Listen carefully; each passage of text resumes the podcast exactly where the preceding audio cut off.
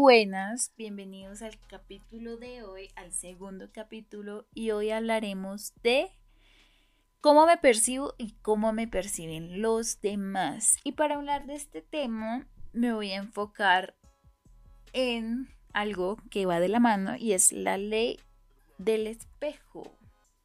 ¿Qué quiere decir esto? Bueno, voy a hacer una pequeña introducción. Y es que a la hora de que nosotros vamos a construir nuestro crecimiento personal, estamos más enfocados en nuestro interior que en lo que podemos aprender de nuestro exterior. En la antigüedad se decía que lo que vemos en los demás revela mucha información de quiénes somos nosotros mismos. ¿Esto qué quiere decir? En un espejo siempre vemos reflejadas diferentes cosas que queremos ver.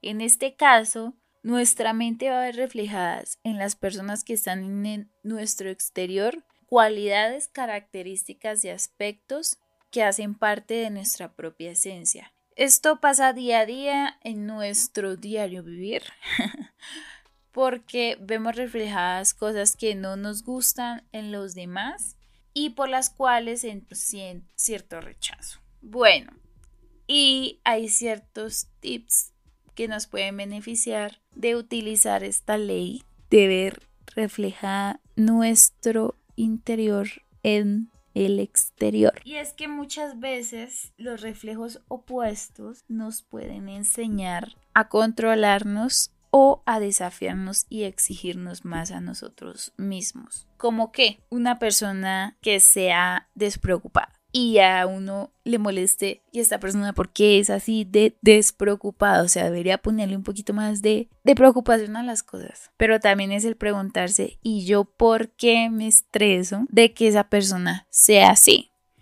O voy a ser más organizada en mis cosas, me voy a preocupar más por mis cosas y eso me vuelve más exigente conmigo o más empática con los demás.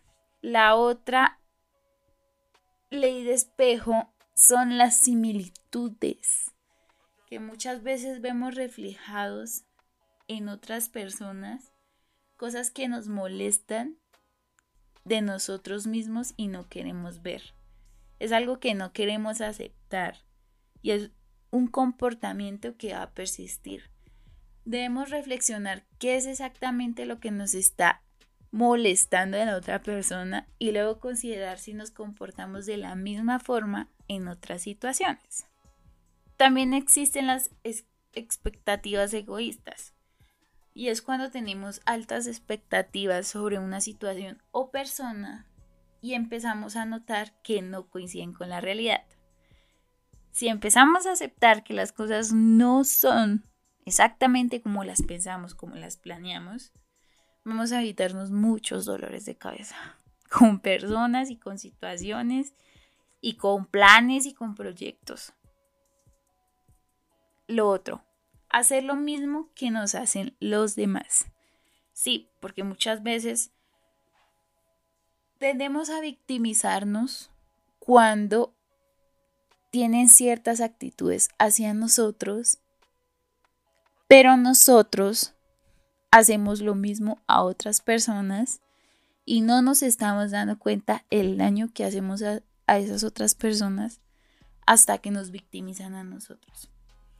Los beneficios que podemos tener de esta ley espejo es conocernos mejor a nosotros mismos, conocer las partes malas u oscuras que no nos gustan de nosotros mismos, empatizarnos con las personas, tener un mayor equilibrio personal y liberarnos del de la victimización.